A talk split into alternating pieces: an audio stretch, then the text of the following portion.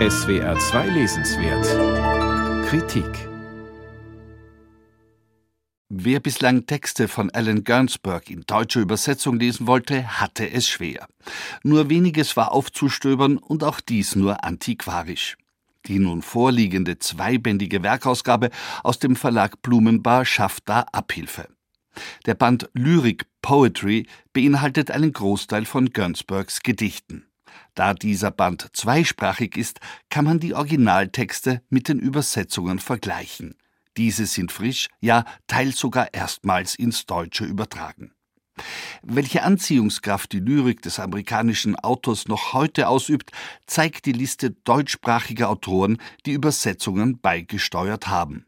Clemens J. Setz, Thurs Grünbein, Nora Gomringer, Ron Winkler und Arne Rautenberg. Der zweite Band trägt den etwas irreführenden Titel Prosa. Denn Gernsberg verfasste keine Romane oder Erzählungen. Er schrieb aber Essays.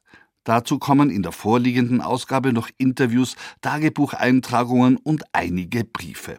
Diese Texte erscheinen nun zum ersten Mal auf Deutsch, übersetzt von Michael Kellner, einem Kenner der Beatnik-Szene. Zwei Merkmale unterscheiden Alan Gernsburg von vielen anderen Mitstreitern der Beat Generation. Er schrieb fast ausschließlich Lyrik und er war an spirituellen Dingen höchst interessiert. Eines seiner berühmtesten Gedichte trägt den Titel Kaddisch. Kaddisch wird im Judentum zum Gedenken an Tote gesprochen. Bei Gernsburg geht es um seine tote Mutter Naomi. Das Gedicht Kaddisch erzählt ausführlich vom Leben des Dichters mit ihr. Doch nach rund 16 Seiten lyrischen Erzählens wechselt der Dichter den Tonfall und beginnt seinen Hymnus. Gesegnet sei er, der im Schatten wohnt, gesegnet sei er, gesegnet sei er.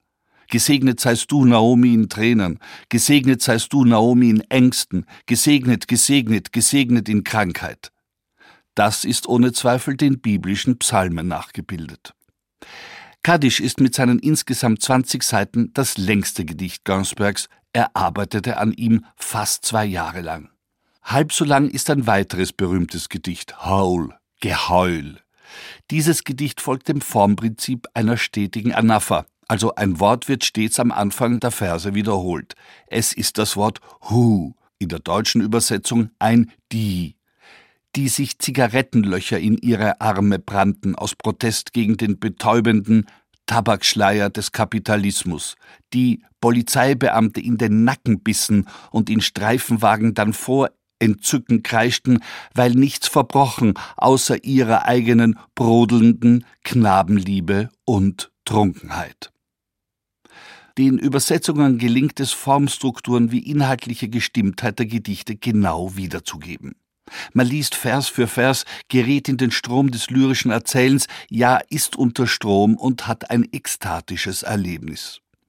Solch existenzielles Befinden zu erzeugen, gelingt nicht vielen Dichtern. Im Essay Beat Generation hielt Gansberg fest, was für ihn existenziell sei.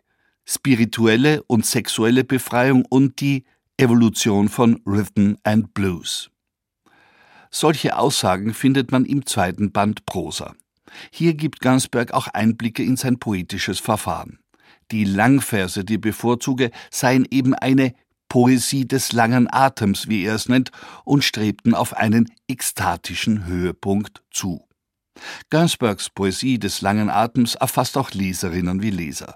Man folgt den Versen assoziativ, gleitet in einem Bewusstseinsstrom, der oftmals spirituell und meditativ aufgeladen ist. Wer Allen Gernsbergs Lyrik und poetisches Denken noch nicht für sich entdeckt hat, sollte dies umgehend tun. Die neue, zweibändige Ausgabe aus dem Hause Blumenbar steht dafür bereit.